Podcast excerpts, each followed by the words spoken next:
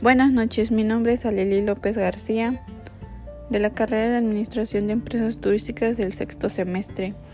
Bueno, a continuación voy a presentarle dos bienes de patrimonio cultural, que sería el Camino Real de Tierra Adentro y Ciudad Prehispánica del Tajín. Comencemos con el Camino Real de Tierra Adentro. Nos dice que también es conocido por el nombre Camino de la Plata.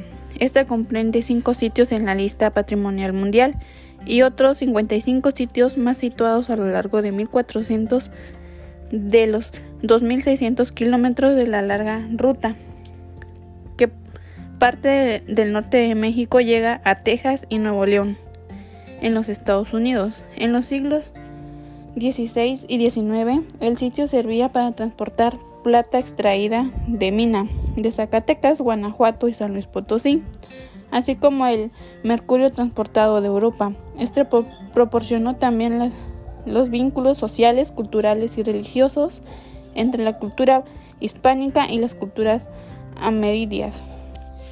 A continuación, le voy a presentar también la ciudad prehispánica del Tajín, el otro bien.